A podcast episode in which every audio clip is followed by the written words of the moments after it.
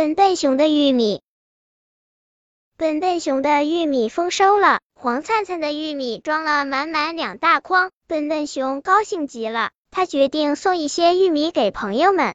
胖胖熊，请尝尝我自己种的玉米。笨笨熊递过去一篮子玉米，谢谢你，笨笨熊。胖胖熊接过玉米，脸上露出一丝笑，费劲的挤进屋。其实。胖胖熊最爱吃汉堡和可乐，一点也不爱吃玉米。他把玉米放在厨房的角落里。不过，笨笨熊拎着空篮子，笑嘻嘻的走了。美美熊，请尝尝我自己种的玉米。笨笨熊递过去一篮子玉米。谢谢你，笨笨熊。美美熊慌忙接过玉米，低着头进了屋。他的脖子上长了个小红疙瘩。美美熊生怕笨笨熊会发现呢。其实，美美熊也不爱吃玉米，它把玉米丢在了柜子旁。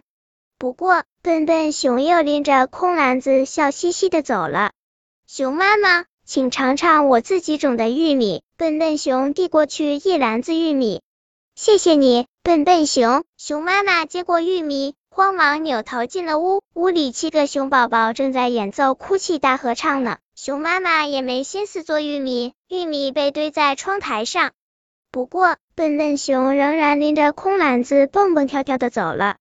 医生叮嘱胖胖熊不能再吃汉堡喝可乐了，不吃汉堡吃什么？不喝可乐喝什么？胖胖熊在厨房里转来转去，终于发现了角落里的玉米。哎，那就烙个玉米饼，喝碗玉米粥吧。胖胖熊很不情愿的咬了一口玉米饼，喝了一口玉米粥，竟然发现玉米饼香喷喷的。玉米粥甜津津的，胖胖熊疯狂的爱上了玉米食品，几天下来还瘦了一大圈。美美熊要出门，可是怎么挡住那个丑丑的小红疙瘩呢？美美熊换了八条围巾，终究害怕围着厚厚的围巾出门会惹人嘲笑，于是她把玉米粒串成一串漂亮的项链，带上它出门，吸引了无数羡慕的眼光。